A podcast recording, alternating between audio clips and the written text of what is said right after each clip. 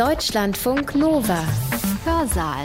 Am Volkstrauertag sollen wir, wie der Name schon sagt, trauern um die Kriegstoten. Willkommen beim Hörsaal heute mit Hans-Jürgen Bartsch. Wenn ihr uns live hört, hört ihr uns als Podcast, ist der Volkstrauertag wohl schon vorbei, aber wir haben ja noch jede Menge anderer Sonn-, Feier- und Gedenktage in unserem Land. Wobei das hier schon wieder kompliziert wird. Die gesetzliche Regelung dafür obliegt in Deutschland den Ländern. Naja, wie aber ist es dann beim Tag der deutschen Einheit, der doch für die gesamte Republik gilt? Hier spricht jetzt eine Rechtswissenschaftlerin dazu.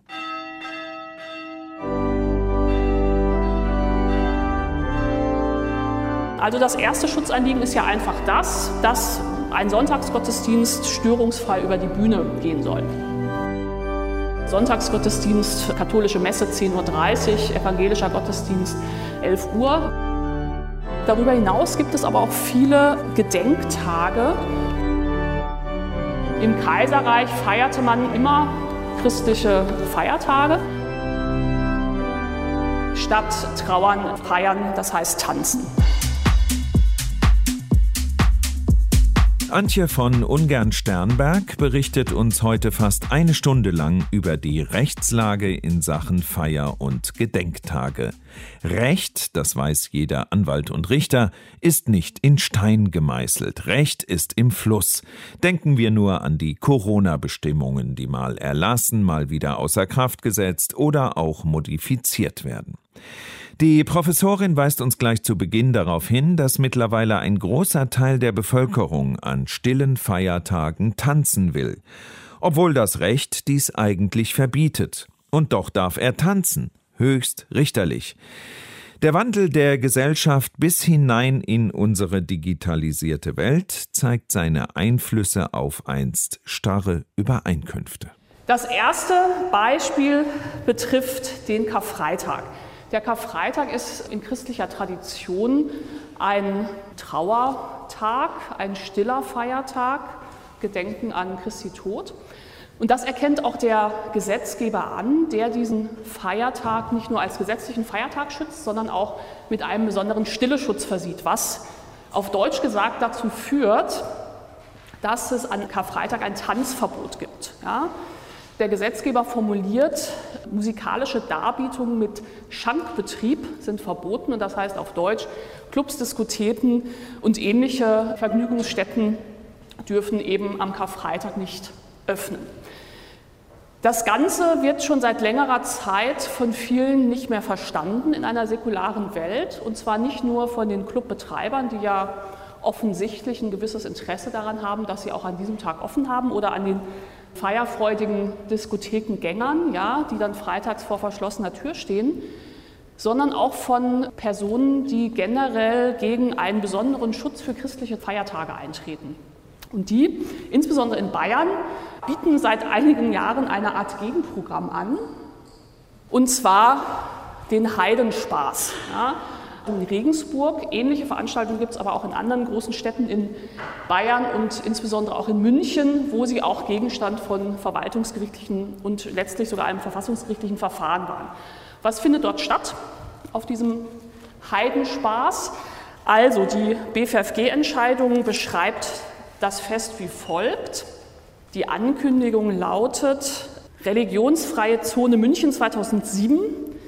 Darben Sie eventuell mit mir Vögeln, atheistische Filmnacht mit Pralinenbuffet und Heidenspaßparty. Hierbei wurde unter dem Motto Freigeisterkino eine Vorführung der Filme Schokolade und Wer früher stirbt, ist länger tot sowie ein Schokobuffet angeboten. Weiter war unter dem Motto Heidenspaß statt Höllenqual ab 22.30 Uhr eine Heidenspaßparty als Freigeistertanz mit der Rockband Heilig vorgesehen. Beworben wurde die Party mit dem Text mit Live-Musik feiern wir fröhlich an einem Tag, an dem alle Bürgerinnen dieser Republik des öffentlichen Tanzens aus christlichen Gründen beraubt sind.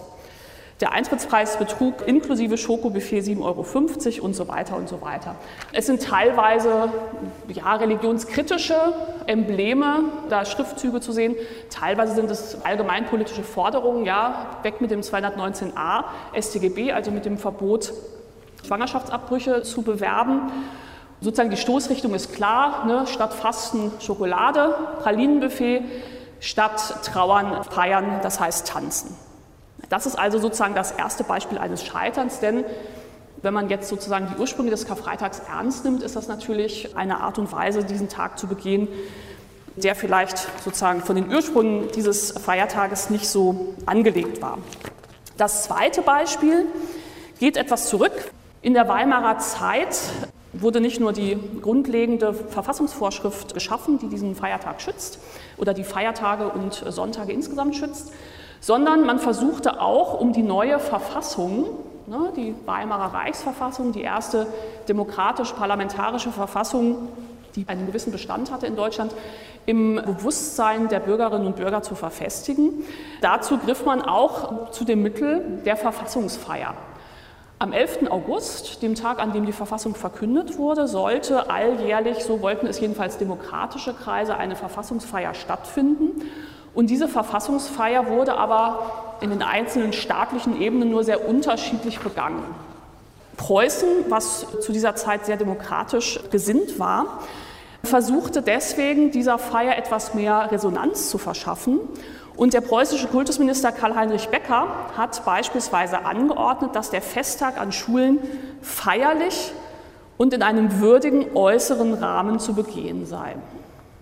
Aber diese Verfassungsfeiern stießen eben bei einer Beamtenschaft und einer Lehrerschaft, die doch größtenteils antirepublikanisch gesinnt war, nicht auf den Resonanzboden, den man sich von oben erwünscht hätte.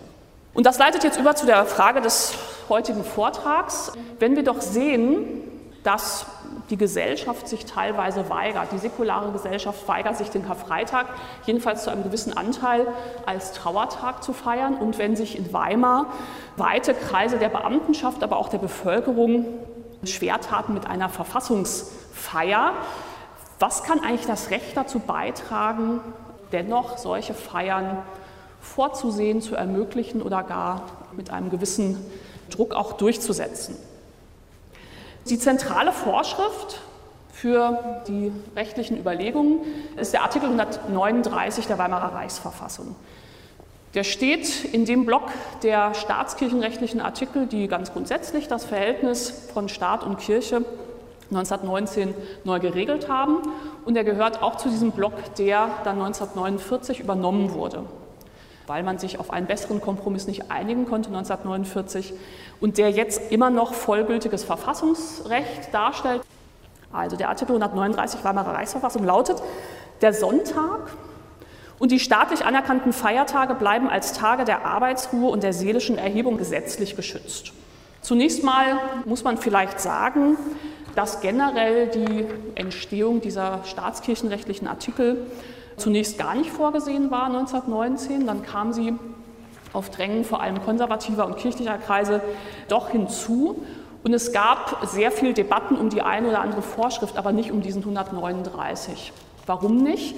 Weil wir da eine Allianz hatten, einerseits der Sozialdemokraten, die eine Gelegenheit sahen, eine sehr gute Gelegenheit, den Sonntagsschutz im Sinne eines Arbeitsruhegebots für die Arbeitnehmer festzuschreiben. Und andererseits sahen die konservativen christlichen Kräfte natürlich die Gelegenheit, hier eine verfassungsrechtliche Festschreibung des Feiertagsschutzes. Und zwar mit Blick auf christliche Feiertage. Ne? Also es ist ja formuliert traditionsverwandt. Also die staatlich anerkannten Feiertage bleiben als Tage der Arbeitsruhe geschützt und staatlich anerkannte Feiertage waren natürlich überwiegend christliche Feiertage.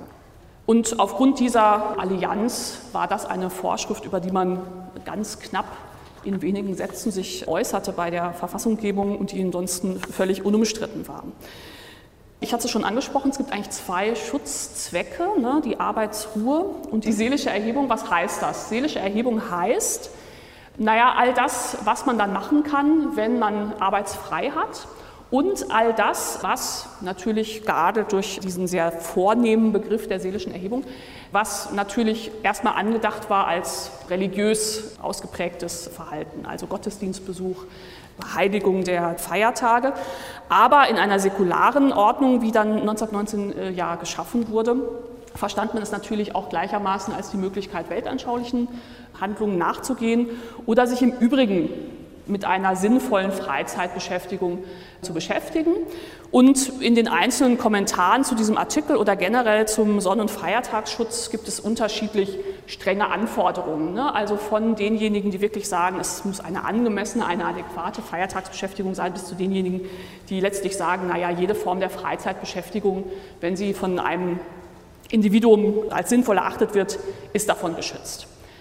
Wer hat denn nun die Kompetenz, diesen gesetzlichen Schutz der staatlich anerkannten Feiertage vorzunehmen. Auch die Weimarer Republik war ein föderales Reich. Zunächst mal sind kulturelle Angelegenheiten, Religionsangelegenheiten von alters her Länder, Staaten, Mietstaatensache gewesen und sie bleiben es weiterhin. Das heißt, die Kompetenz zur Festlegung welcher einzelne Feiertag, der nun geschützt wird, gehört der Karfreitag dazu, gehört Allerheiligen dazu, gehört der Reformationstag dazu, gehört der 1. Mai dazu, das verbleibt bei den Ländern. Und die Frage, wie dann dieser Schutz ausgestaltet ist, was da für ein Arbeitsrecht gilt beispielsweise oder welche Tätigkeiten, welche öffentlich wahrnehmbaren Tätigkeiten an diesem Feiertag verboten sind, das obliegt nun der allgemeinen Kompetenzordnung im Übrigen. Und da ist die Kompetenzverteilung so, dass das Arbeitsrecht Schutzrecht Bundes- oder Reichsrecht ist und das Recht der polizeilichen Ordnung des Zusammenlebens, also Schutz vor störenden Begleiterscheinungen beispielsweise, die einen Gottesdienst beeinträchtigen könnten, das ist Ländersache. Also vom Kompetenzgefüge her etwas komplizierter, aber immerhin eine reichsweite Anerkennung grundsätzlich des Sonn- und Feiertagsschutzes. Und ich möchte jetzt mit Ihnen diese zentrale Frage, was kann denn eigentlich das Recht leisten, bei einem solchen Sonn- und Feiertagsschutz oder gar einem Schutz von Verfassungstagen möchte ich in zwei Schritten im Wesentlichen erörtern. Zum Ersten möchte ich die Bekenntnisdimension in den Blick nehmen. Also wann immer man einen Feier- oder gar einen Verfassungstag begeht, gibt es ja ein bestimmtes Bezugsobjekt, einen bestimmten Anlass dafür, diese Feier durchzuführen. Und das ist mit einem bestimmten Bekenntnis verbunden. Und an diesem Bekenntnis kann man sich ja möglicherweise stören oder schon bei der Formulierung dieses Bekenntnisses können natürlich rechtliche Probleme auftreten. Und das Zweite, was ich noch ein bisschen ausführlicher behandeln möchte, ist die Verbotsdimension. Ne, also wenn man den stillen Karfreitag durchsetzen will, ist er mit einem Karfreitagstanzverbot verbunden. Und dieses Verbot stört natürlich die, die davon betroffen sind. Und auch das gibt Anlass zu ganz unterschiedlichen Auseinandersetzungen. Kommen wir mal zu dem ersten Punkt zur Bekenntnisdimension. Wenn man sich mal anschaut, was wird denn überhaupt gefeiert? Muss man, glaube ich, zwei Dimensionen auseinanderhalten. Also zum einen gibt es den gesetzlichen Feiertagsschutz, von dem ja auch Artikel 139 Weimarer Reichsverfassung spricht. Daneben gibt es aber auch noch die Möglichkeit, dass der Staat für seine Behörden, für seine Organe bestimmte Feiern vorsieht an solchen gesetzlichen Feiertagen oder darüber hinaus. Und eine solche Festlegung von staatlich anerkannten Feiertagen gesetzlicher Natur oder von Gedenk- und Feiertagen, die rein in den staatlichen Einrichtungen begangen werden, sagt natürlich einiges darüber aus, was für Werte eine Rechtsordnung vertritt. Ne? Also im Kaiserreich feierte man immer christliche Feiertage, aber im Kaiserreich feierte man darüber hinaus die Geburtstage der Kaiser und den Sedanstag. Also 2. September, Sieg über den Erzfeind, die Franzosen, 1871. In Weimar versuchte man, den Verfassungstag 11. August durchzusetzen mit sehr, sehr unterschiedlichem Erfolg. Ne?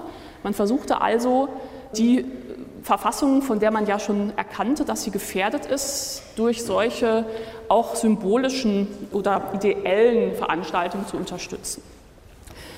Beim Nationalsozialismus war es klar, dass die Feiertage, die es gab, umgedeutet wurden im Sinne einer NS- oder Führerideologie und es kamen dann neue hinzu, wie der Geburtstag des Führers beispielsweise.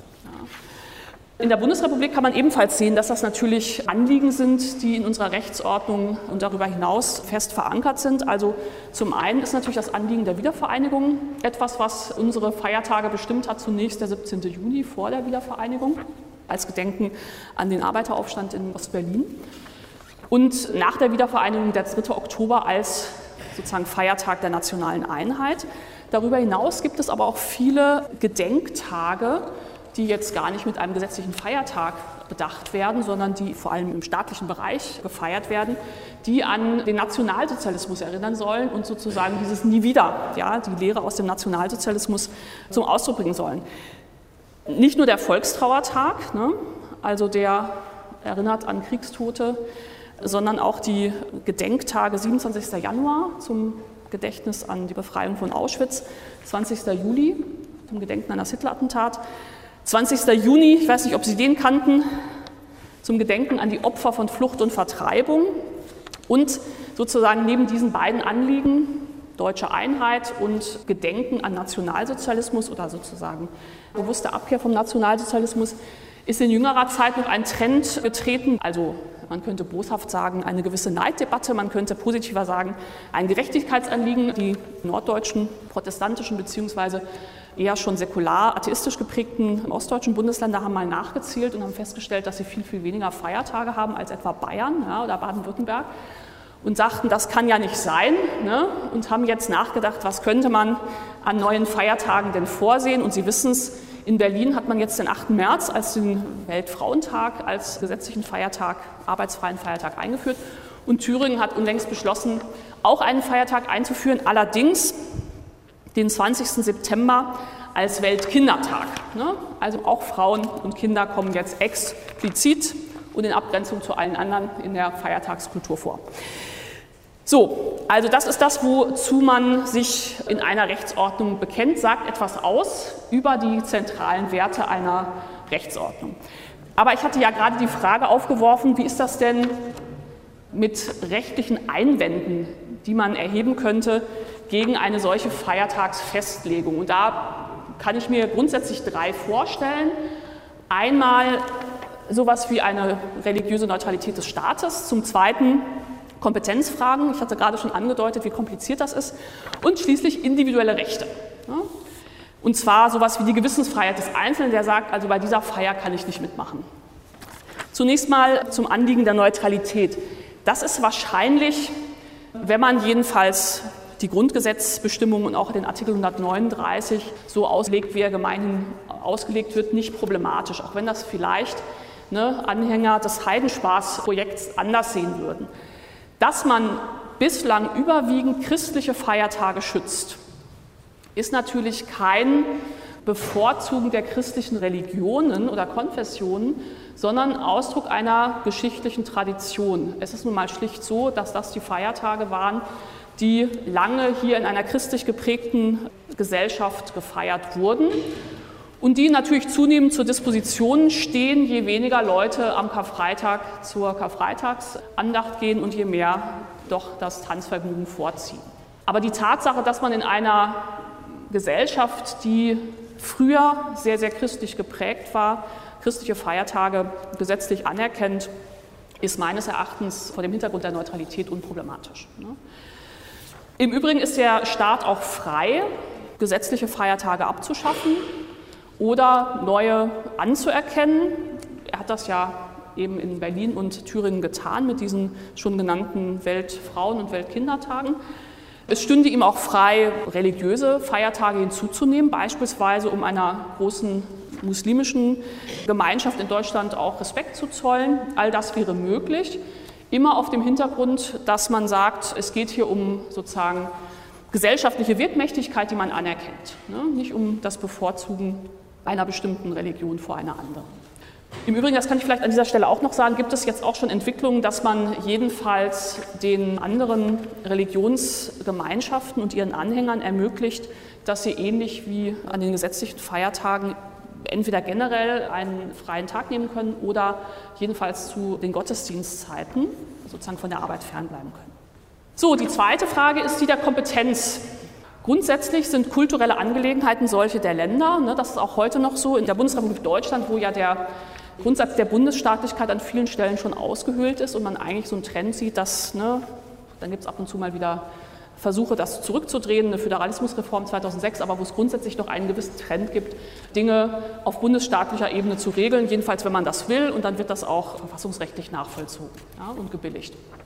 Kulturelle Angelegenheiten sind anders und dennoch ist es möglich, das ist unter dem Grundgesetz völlig unbestritten, dass natürlich der Tag der deutschen Einheit nicht in den Ländern beschlossen werden muss. Wenn man nicht mehr weiter weiß mit einer geschriebenen Kompetenz, ist es eben eine Kompetenzkraft Natur der Sache und das leuchtet aber auch unmittelbar ein, dass es eine bundesstaatliche Angelegenheit, den bundesweiten Feiertag zur Begehung der deutschen Einheit festzulegen und das ist dann eben schon beim 17. Juni im Wege gesetzlicher Regelungen auf Bundesebene passiert und ist dann mit der Wiedervereinigung sogar im Einigungsvertrag mit Blick auf den 3. Oktober auch geschehen. Und schließlich der dritte Punkt, wie sieht es mit individuellen Rechten aus? Jetzt mögen Sie sagen, na, das ist doch ein bisschen weit hergeholt, mit der Gewissensfreiheit zu argumentieren, wenn irgendwelche Feierlichkeiten stattfinden, um die Verfassung zu begehen. Heutzutage ja, in Deutschland ja, in anderen Rechtsordnungen nicht unbedingt. Und zu Weimar war das ein ganz, ganz großer Streitpunkt, der natürlich auch illustriert, wie ja unbeständig und ungefestigt die damalige Verfassung war und wie wenig Rückhalt sie in vielen Teilen der Eliten besaß. Ich möchte das an drei Beispielen verdeutlichen. Dem Streit um die Flagge, dem Streit um den Diensteid der Beamten und dann eben dem Streit um die Einführung dieses Verfassungstages. Flaggenstreit, vielleicht haben Sie schon davon gehört, in der Verfassung der Weimarer Republik war ein Kompromiss, was die Flagge betraf, aufgenommen worden. Der lautet in Artikel 3 Weimarer Reichsverfassung wie folgt. Die Reichsfarben sind schwarz-rot-gold. Die Handelsflagge ist schwarz-weiß-rot mit den Reichsfarben in der oberen inneren Ecke.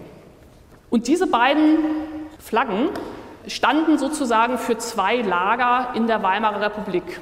Also Schwarz-Rot-Gold, das ist ja die Flagge, die schon seit dem Wartburgfest 1817 über das Hambacher Fest 1832 und dann vor allem 1848 in der gescheiterten Revolution immer als die Flagge der nationalen und liberalen freiheitlichen Kräfte in Deutschland geführt wurde und die mit Vehemenz die Sozialdemokraten 1919 als neue Flagge eingeführt wissen wollen, das Zentrum im Übrigen auch. Also Zentrum und Sozialdemokraten haben sich für diese neue Flagge stark gemacht, während die Flagge des Deutschen Kaiserreichs war und alle Konservativen sich hinter dieser Flagge gerne weiter geschart hätten, auch in einer gewissen Kontinuität mit dem alten Kaiserreich.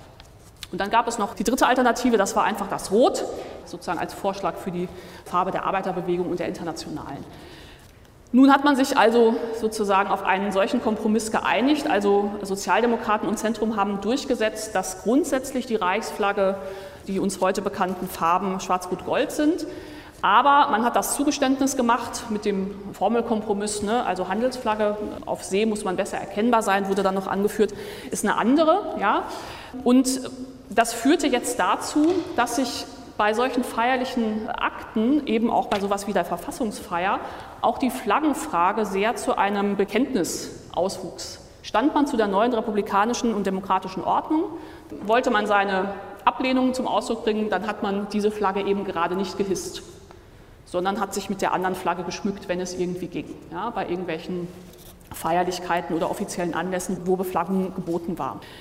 Man hat jetzt in der Literatur im Nachhinein auch häufig überlegt, war das eigentlich nötig, dass man mit dieser neuen Flagge so einen Zankapfel in die Weimarer Republik getragen hat und sozusagen so eine Gelegenheit zur Spaltung zwischen republikanischen und konservativen Kräften eingeführt hat. Man hätte es doch auch im Sinne einer gewissen Tradition bei der Kaiserreichsflagge bewenden lassen können. Sicherlich, also im Nachhinein weiß man immer mehr.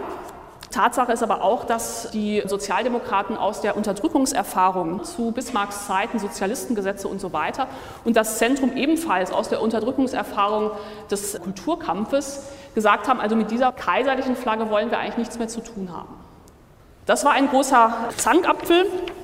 Also moderne republikanisch gestimmte Staaten wie Preußen haben, nachdem auf Reichsebene es auch häufig schwierig war, schon mit dieser neuen Flagge Festakte, versucht durchzusetzen, dass wenigstens in ihrem Beritt ja, beispielsweise alle Kommunen verpflichtet sind, bei solchen offiziellen Anlässen, insbesondere auch beim Verfassungstag, die schwarz-rot-goldene Flagge zu hissen.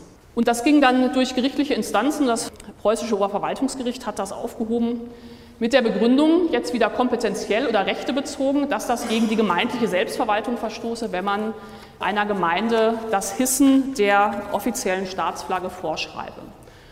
Auch das kann man wieder als Ausdruck sehen für die ja, entweder mangelnde Sensibilität der Richter in diesem heiklen Streit. Man kann es natürlich auch als Ausdruck sehen einer besonders starken Ausprägung und Liebe für die gemeindliche Selbstverwaltung. Aber wenn man sozusagen ein bisschen weiter denkt, kann man auch geneigt sein zu glauben, dass das doch auch Rückschlüsse auf die demokratische und republikanische Gesinnung der Richter zulässt. Ne? Also der Flaggenstreit war ein Zankapfel, der die Weimarer Republik das ganze Leben dieser kurzen Republik begleitete. Wegen der Parallele und wegen der Berufung auf Gewissensfreiheit noch ein kurzer Exkurs zum Eidesstreit. Die Beamtenschaft ist ja auch ein wichtiger Faktor für die Frage, wie stabil ist eine öffentliche Behördenstruktur, wie stabil steht eigentlich der Staatsdiener hinter dem Staat. Ne? Und typischerweise, auch heute ist das ja noch so, schwören Beamte einen Eid. Im Kaiserreich schwor man den auf den Kaiser. Also der alte Beamteneid im Kaiserreich hieß, ich schwöre zu Gott dem Allmächtigen und Allwissenden, dass nachdem ich zum Beamten des Deutschen Reiches bestellt worden bin, ich in dieser meiner Eigenschaft seiner Majestät dem deutschen Kaiser treu und gehorsam sein, die Reichsverfassung und die Gesetze des Reiches beobachten und alle mir Vermöge meines Amtes obliegenden Pflichten nach bestem Wissen und Gewissen genau erfüllen will, so war mir Gott helfe. Nun wurde ja, nachdem der Kaiser abgedankt hatte, dieser Eid obsolet. Der Kaiser hat im Übrigen auch noch, ne, Eid war damals wirklich was Wichtiges, ja, hat noch alle seine Beamten entpflichtet, die den Eid geschworen hatten.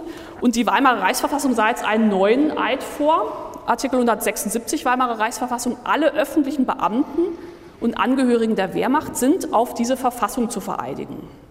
Das Nähere wird durch Verordnung des Reichspräsidenten bestimmt.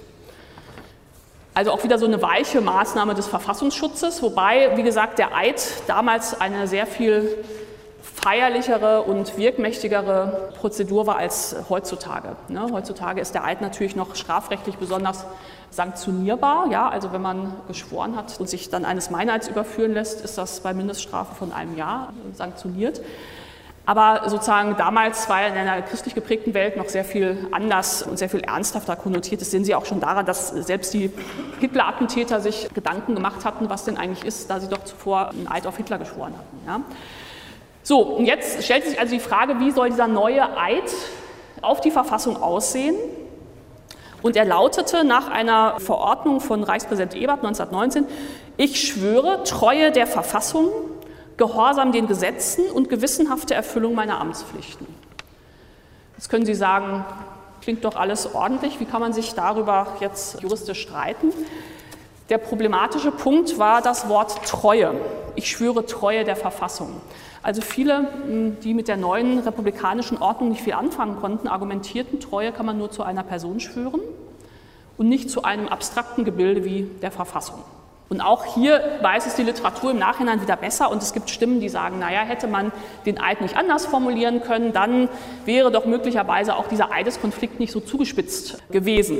Jedenfalls, so wie er jetzt formuliert wurde, gab es erheblichen Widerstand. Es gab einige besonders eifrige aus der Beamtenschaft, die sich da sozusagen auch mit Publikationen und sozusagen aufsehenerregenden Eides Verweigerungen hervorgetan haben, die natürlich auch riskiert haben, dass sie dann nicht mehr weiter Verwendung fanden, aus dem Beamtenstand entlassen wurden. Und es gab, und das ist jetzt der Punkt, auf den ich abziele, immer das Argument mit der Gewissensfreiheit. Also dass es das Gewissen des jeweiligen Beamten nicht zulasse, Treue der neuen Verfassung zu schwören. Ist natürlich starker Tobak aus heutiger Sicht. Ne? Man würde sagen, also wer Beamter wird, versteht sich von selbst, dass man dann sich zur Verfassung bekennt, wie auch immer das wortlich ausgestaltet ist. Damals war das eine sozusagen erheblich politisch wellenschlagende Affäre. Die Deutschnationale Volkspartei hat sich da sehr drauf gestürzt und hat sozusagen versucht, diesen Konflikt immer weiter anzustacheln. Und es gab mehrere Gerichtsverfahren, weil Beamte dann auch geklagt hatten gegen disziplinarische Maßnahmen. Und jetzt kommt, es gab auch zwei Gerichte, die den Beamten mit ihrer Berufung auf die Gewissens- oder Meinungsfreiheit Recht gegeben haben, und zwar der Hamburger Disziplinarhof in vier Fällen und die Reichsdisziplinarkammer in Arnsberg. Also es war was, wo man auch wieder sieht, die Gerichte haben ein offenes Ohr für diese Argumentation, wenn sie verfassungsgerichtet ist, und zwar ne, sei es nur sozusagen nicht der Kern der Verfassung, sondern diese etwas äußere Verfassungssymbolik, die in Flagge und Eid zum Ausdruck kommt. So, letzter Punkt, der Feiertagsstreit. Ich hatte schon gesagt, man hatte sich bemüht, den 11. August als Feiertag zur Begehung der Verfassung reichsweit durchzusetzen, und zwar im Wege eines Gesetzes. Das Gesetz sollte wie folgt lauten, Paragraph 1, Nationalfeiertag des deutschen Volkes ist der 11. August als Verfassungstag. Er ist Fest oder allgemeiner Feiertag im Sinne reichs- und landesrechtlicher Vorschriften. Paragraph 2. Am Nationalfeiertage sind alle öffentlichen Gebäude in den Reichsfarben zu beflaggen. In allen Schulen sind für Lehrer und Schüler verbindliche der Bedeutung des Tages entsprechende Feiern zu veranstalten. Und dieses Gesetz, es gab mehrere Anläufe, erreichte nie die parlamentarische Mehrheit. Das Zentrum hat sich da versagt. Also vor allem die beiden anderen demokratischen Parteien, SPD und DDP, haben sich dafür sehr stark gemacht. Aber wie gesagt, die Konservativen waren eher für andere Feierlichkeiten und das Kompetenzargument aus Bayern hat sozusagen noch eine juristische Argumentationshilfe geleistet. In den Ländern und auch auf Reichsebene wurde der Verfassungstag trotzdem begangen, aber eben nicht als gesetzlicher Feiertag, sondern als ein Tag, wo Gedenkveranstaltungen beispielsweise im Reichstag oder bei den demokratisch-republikanisch gesinnten Ländern in den jeweiligen Landesorganen, Landesparlamenten beispielsweise stattfanden. Wenn wir jetzt sozusagen wieder schauen, wie sieht es denn heute aus? Heutzutage ist Vergleichbares wohl nicht vorstellbar. Die Verfassung ist allseits akzeptiert, dass entsprechende Gedenkveranstaltungen stattfinden. Man kann natürlich sagen, der 23. Mai wird nicht so sehr gefeiert, wie man vielleicht angesichts seiner Bedeutung ihn feiern könnte. Aber was nicht in Deutschland derzeit passiert, ist, dass wenn wir entsprechende staatstragende Veranstaltungen haben, es Widerstand gibt, was die Beflaggung oder die Teilnahme von Beamten oder ähnliches betrifft. Es liegt natürlich auch daran, dass die deutsche Feiertagskultur auch sehr zurückhaltend ist. So, komme ich jetzt zur zweiten Dimension und das wäre die Verbotsdimension. Da gibt es sehr viel Rechtsprechung und das betrifft jetzt die heutige Zeit und die heutige Auslegung von Artikel 139 der Weimarer Reichsverfassung. Und da möchte ich auf drei große Trends hinweisen, die sich auch bei der Fortentwicklung dieses Rechts des Sonn- und Feiertagsschutzes, wie wir es kennen, stellen. Erster Trend wäre die Subjektivierung. Also hier wieder Frage Sonntagsverkaufsverbot. Die Grundrechte sind natürlich subjektive Rechte. Subjektive Rechte sind solche Rechtsnormen, die der Einzelne vor Gericht geltend machen kann oder auf die er auch verzichten kann. Ganz konkret geht es hier um den Schutz des Adventssonntages. Das eher säkular, schrägstrich atheistisch geprägte Berlin hat sich da besonders hervorgetan. Seit 2006 sind Ladenschlussregelungen Ländersache und Berlin hat gesagt, wir kurbeln den Einzelhandel an, indem wir alle vier Adventssonntage verkaufsoffen gestalten. Dagegen hat die Kirche geklagt, die evangelische und die katholische Kirche. Und das Erstaunliche an dieser Entscheidung vor dem Bundesverfassungsgericht war, dass das Bundesverfassungsgericht gesagt hat, der Artikel 139 Weimarer Reichsverfassung, der ja nur sagt, Sonn- und Feiertage sind als Tage der Arbeitsruhe und der seelischen Erhebung gesetzlich geschützt, dass das gleichzeitig auch subjektiv durch die Verfassungsbeschwerde, wo man ja Grundrechte geltend macht, subjektive Rechte, geltend gemacht werden kann von den Kirchen. Ich will einfach nur sagen, dass es bei unbefangener Betrachtungsweise eine Norm wie der Artikel 139 Weimarer Reichsverfassung ein schönes Beispiel, ne, ein didaktisch schönes Beispiel wäre, was man im Unterricht einsetzen könnte, um zu sagen, das ist das klassische Beispiel einer objektiven Norm. Sie nennt keinen konkreten Begünstigten. Es ist viel zu diffus. Alle profitieren ja von der Arbeitsruhe. Alle profitieren von der synchronen Taktung des Lebens. Alle können dann sich an Sonn- und Feiertagen seelisch erheben, so wie sie sich äh, wünschen.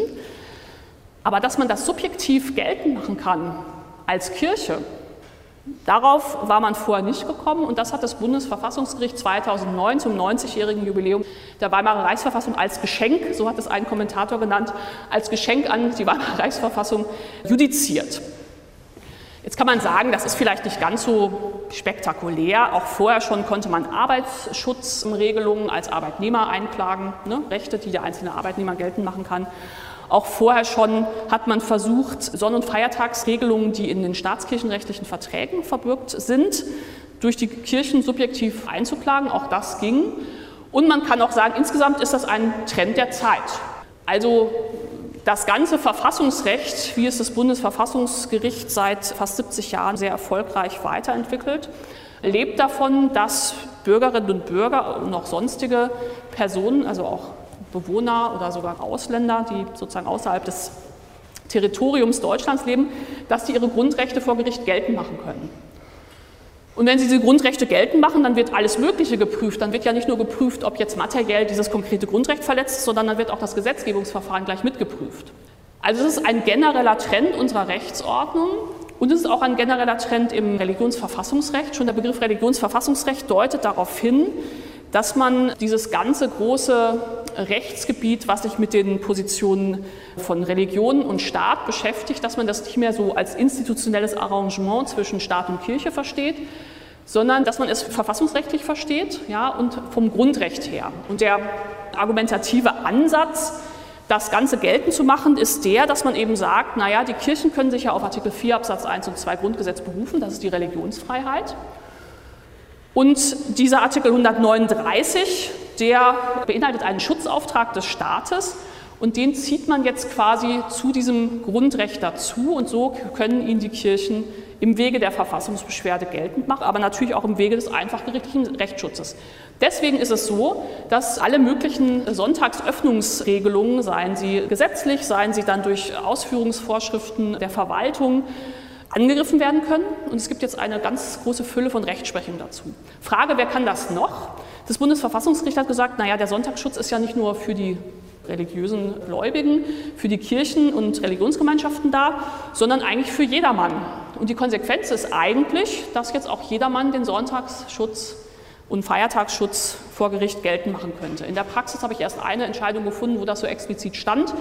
Im Übrigen tun sich natürlich die Gewerkschaften noch sehr hervor.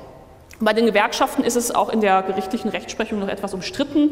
Es gibt einige, die sich weigern, das anzuerkennen, der VGH Hessen. Aber grundsätzlich, wenn man der Linie folgt, ist das die logische Konsequenz. Das heißt, dieser erste Trend Subjektivierung führt eigentlich dazu, dass der Feiertagsschutz institutionell sehr gut abgesichert ist, weil sie bei jeder Regelung, die den Sonn- und Feiertagsschutz gefährden könnte, ein paar Kläger haben, die das Recht auf den Sonn- und Feiertagsschutz, also es hat auch einer prägnant als Sonntagsgrundrecht ausgeflaggt, die den vor Gericht durchsetzen könnten. So, wenn sich jetzt alle Verfechter von Sonn- und Feiertagsschutz freuen, möchte ich gleich mit der nächsten allgemeinen Entwicklung kommen und die deutet doch in eine etwas andere Richtung. Die Bewegung, die sich gegen ja, den Karfreitagsschutz als stillen Feiertag wendet, die gerne tanzen und protestieren möchte gegen den Karfreitagsschutz. Und auch die hat vor dem Bundesverfassungsgericht einige Jahre später, 2016, Recht bekommen. Das Bundesverfassungsgericht hat in dieser Entscheidung also überprüft, ob konkret die bayerische Feiertagsregelung, die zum Karfreitagstanzverbot anders als für sonstige stille Feiertage keinerlei Ausnahmemöglichkeiten vorsah, ob die verfassungsrechtlich gerechtfertigt ist. Wie kam das Ganze zum Bundesverfassungsgericht? Man braucht ja immer ein Grundrecht oder gar mehrere, auf die man sich berufen kann. Träger dieser Tanzveranstaltungen ist der Bund für Geistesfreiheit. Das ist eine Weltanschauungsgemeinschaft, die sich gegründet hat, um humanistische und atheistische Zielsetzungen zu fördern, die in Bayern auch anerkannt ist als Körperschaft des öffentlichen Rechts, also sozusagen kirchenanalog. Und die hat sich nun auf zweierlei Grundrechte berufen. Zum einen hat sie gesagt, naja, das ist doch sozusagen Teil unserer Weltanschauung. Wir wollen eben am Karfreitag tanzen und vom Pralinenbuffet naschen. Und zweitens möchten wir aber, und deswegen stützen wir uns noch auf Artikel 8, das ist die Versammlungsfreiheit, wir dieses Anliegen verbreiten und sozusagen die Meinung kundtun, dass wir den Karfreitagsschutz ablehnen. Und das hat das Bundesverfassungsgericht anerkannt. Also einerseits Subjektivierung, andererseits die Ermöglichung, dass der Karfreitagsschutz mit bestimmten Argumenten eben doch mit Ausnahmen versehen wird. Um nochmal die Reichweite einzuordnen. Also es geht nicht darum, dass jetzt jeder Clubbetreiber oder jeder Tanzwillige eine Ausnahme vom Karfreitagstanzverbot geltend machen kann. Der Clubbetreiber, der kann sich auf Artikel 12 berufen, auf die allgemeine Berufsfreiheit, die lässt sich sehr leicht einschränken. Der Disco-Gänger ja, kann sich eigentlich nur auf die allgemeine Handlungsfreiheit berufen, die lässt sich noch viel einfacher einschränken. Gegenüber diesen, also sozusagen sehr allgemeinen, sehr leicht einschränkbaren Grundrechten hat der Feiertagsschutz weiter Bestand. Nicht aber, wenn sie sich als Weltanschauungsgemeinschaft zusammentun und gegen den Karfreitag protestieren, im Wege einer Versammlung, die zugleich ihren weltanschaulichen Zwecken Genüge tut. In der Sache finde ich das durchaus nachvollziehbar, dass man Artikel 8, also die Versammlungsfreiheit, weitreichend schützt. Man kann ja auch sagen, seelische Erhebung ne, ist genau, dass man sich am Sonnen- und Feiertag mit anderen zusammentut. Es gibt ja auch eine große Tradition der Ostermärsche, um das Anliegen des Friedens öffentlich zu machen. Das ist völlig in Ordnung. Woran ich mich etwas störe in dieser Konstellation ist, dass man sozusagen gezielt auch die Weltanschauungsfreiheit instrumentalisiert, um letztlich noch ein politisches Anliegen voranzutreiben. Es gibt ja noch eine weitere Organisation, die das probiert.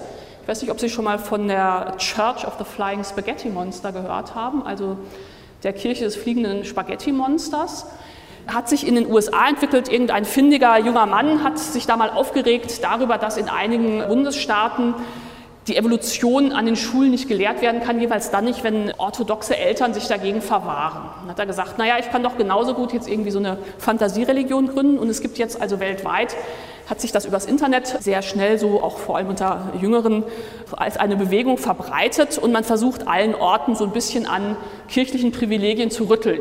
Ja, also es gibt Personen, die erstreiten das Recht, dass sie bei dem Führerscheinfoto auch ein Spaghetti-Sieb tragen, ja, weil das eben eine Vorgabe dieser Kirche sei. In Deutschland gibt es einen Streit in Brandenburg, wo sozusagen am Ortseingangsschild neben den normalen Schildern, die sonst immer da stehen, ne, Sonntagsgottesdienst, katholische Messe 10.30 Uhr, evangelischer Gottesdienst 11 Uhr, ja, dass da eben auch die Nudelmesse angekündigt wird. Und das ist jetzt etwas, was auch die Verwaltungsgerichte in Brandenburg beschäftigt hat. Allerdings hat die Kirche des fliegenden Spaghetti-Monsters es den Richtern etwas leichter getan, das Ansinnen zurückzuweisen, weil sie nämlich von vornherein gesagt haben, dass sie eine Satireveranstaltung sind. Ne? Also man müsste eigentlich nach der Rechtsprechung des Bundesverfassungsgerichts diese Satiregemeinschaft beraten, dahingehend zu sagen, bitte macht es doch etwas ernsthafter und dann kommt ihr mit eurem Anliegen durch. Und das ist so eine Tendenz, die ich eigentlich für diesen Grundrechtsschutz nicht für angemessen halte. So, wie kommt jetzt die Digitalisierung ins Spiel? Was hat die Digitalisierung mit einem so altehrwürdig und angestaubten Thema wie dem Sonn- und Feiertagsschutz zu tun? Sehr viel. Früher mussten Sie in das Geschäft gehen, um einzukaufen. Heutzutage gibt es Amazon. Früher mussten Sie in die Videothek gehen, wenn Sie noch wissen, was das ist, ja, in eine analoge physische Videothek, um einen Film auszuleihen. Heutzutage schauen Sie sich den Film bei Netflix an. Früher mussten Sie im Büro mit den papierbedruckten Zeitschriften arbeiten oder Sie mussten die Öffnungszeiten der Bibliothek nutzen, um Dinge zu lesen, die Sie heute 24 Stunden am Tag, sieben Tage die Woche bei Juris nachlesen können. Und vielleicht noch ein viertes Beispiel zu nennen. Ne? Also es gibt auch viele Rechtsstreitigkeiten um die Frage, ob man am Sonnenfeiertag Rasen mähen darf. Ja?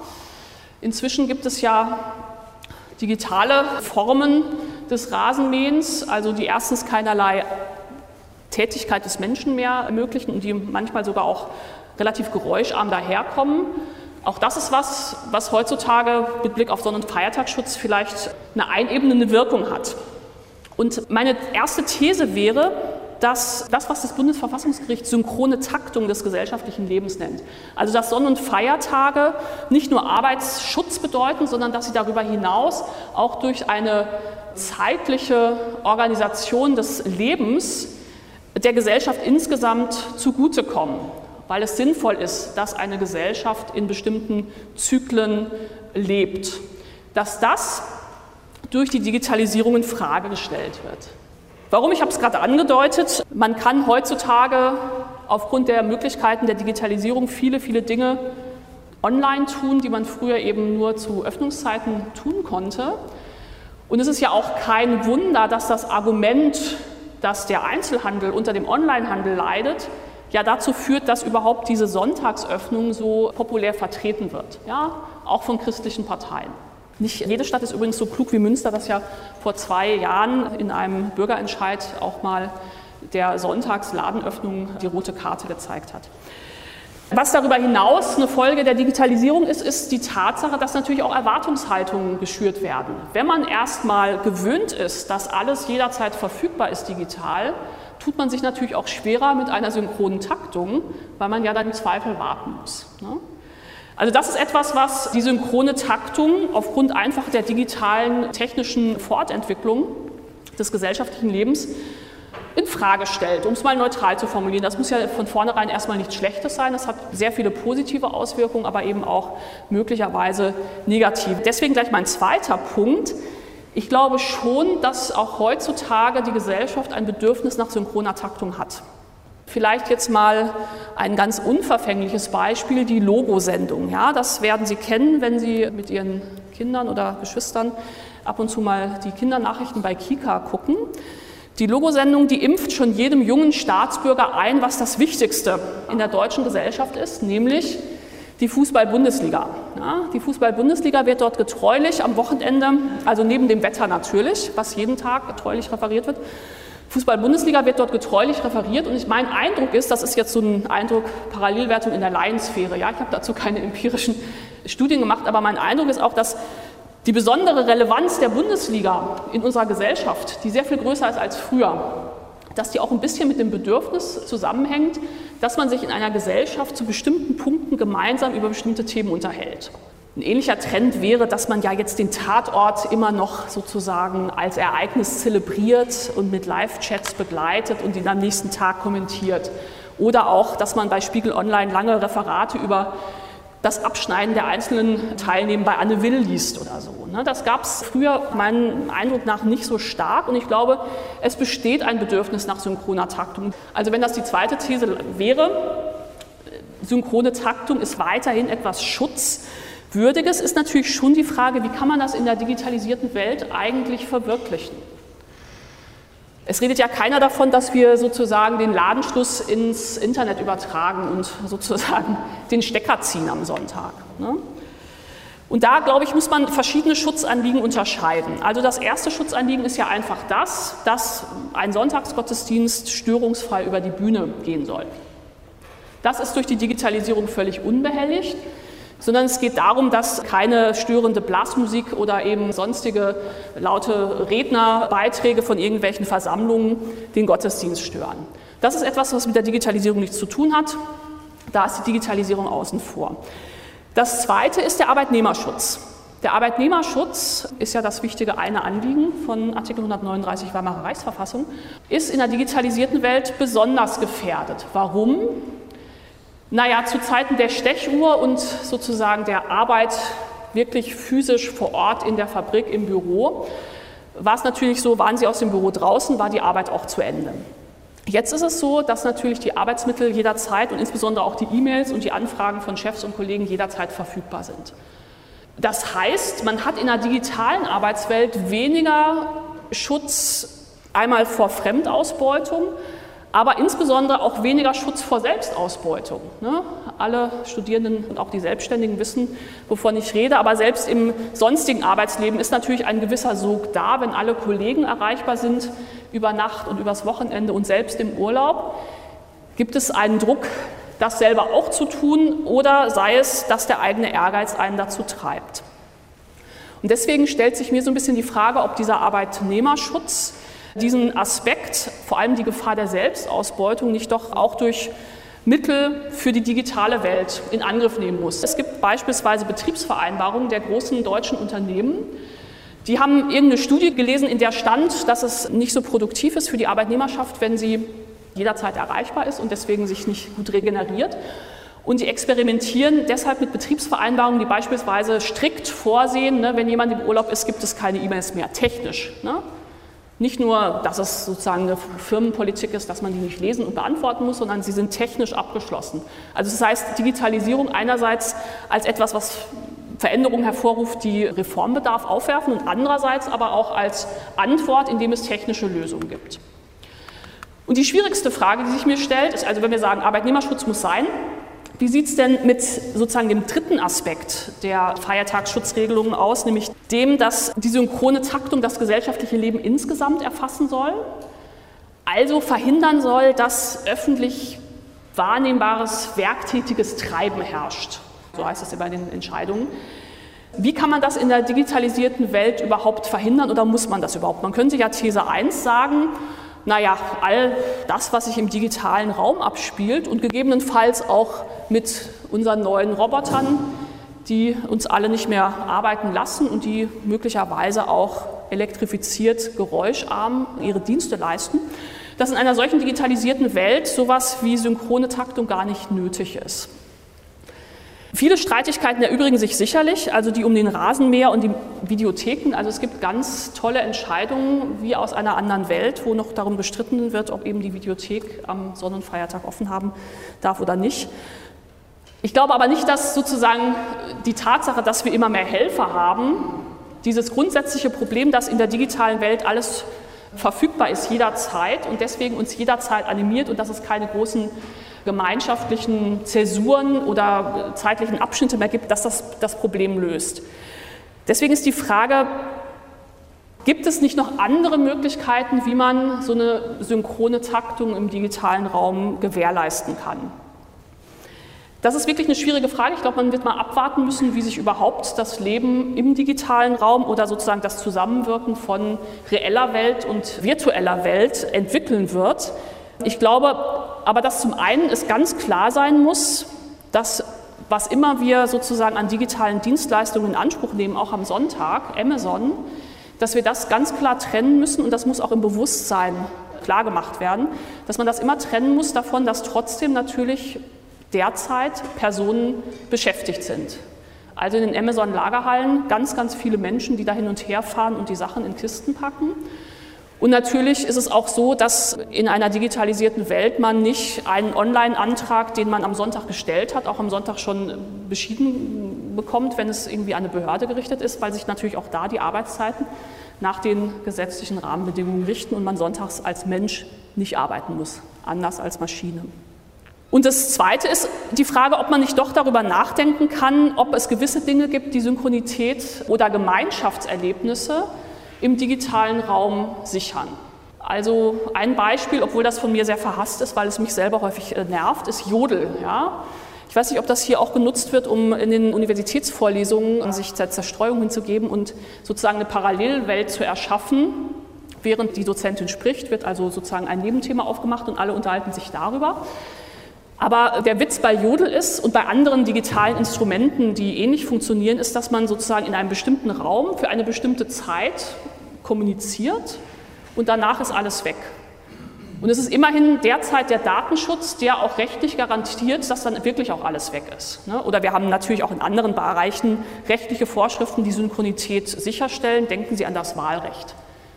Es ist verboten inzwischen, weil es ein Bedürfnis gibt, dass man die Wahlprognosen vom Wahltag vor 18 Uhr weitergibt. Ne, die wurden sonst immer sozusagen per SMS unter den Parteiinformierten weitergegeben. Und das ist natürlich auch was, wo man jetzt Synchronität in einer digitalisierten Welt herstellt, weil es für das Wahlrecht besonders wichtig ist. Alle sollen abstimmen und nicht schon vor 18 Uhr das Gefühl haben, dass ihre Stimme nichts mehr zählt, weil der Wahlausgang vermeintlich klar ist. So, neben dieser zeitlichen Synchronität kann man sich natürlich auch überlegen, ob es nicht sinnvoll ist, im digitalen Raum auch sozusagen Gemeinschaftsräume zu schaffen, ganz entgegen dem Trend, ne, den Sie kennen, Filterblase, Echokammer der Vereinzelung und Separierung von Gesprächsräumen, wie sie man auf Facebook und Twitter und ähnlichem beobachten kann. So, ich komme zum Schluss. Was bleibt als Fazit? Erstens, Verfassungstage sagen nicht unbedingt darüber etwas aus, wie gefestigt eine Verfassung ist. Wir haben keinen Verfassungstag. Ich vermag trotzdem zu sagen, dass die Ordnung des Grundgesetzes relativ stabil ist. Und in Weimar war es andersrum. Sonn- und Feiertage haben ein Anliegen, was auch heute noch schutzwürdig ist, auch wenn die Verfassungsbestimmung alt ehrwürdig daherkommt. Und der dritte Punkt, der digitale Wandel wirkt sich doch erheblich auf dieses Anliegen der synchronen Taktung aus und es bleibt abzuwarten, wohin die Reise da geht. Feiertage, Verfassungstage. Dazu sprach am 28. Mai 2019 Antje von Ungern-Sternberg von der Universität Trier in Münster. Veranstalter der Ringvorlesung 100 Jahre Religionsverfassungsrecht war das Exzellenzcluster Religion und Politik. Deutschlandfunk Nova. Hörsaal. Samstag und Sonntag um 18 Uhr. Mehr auf deutschlandfunknova.de.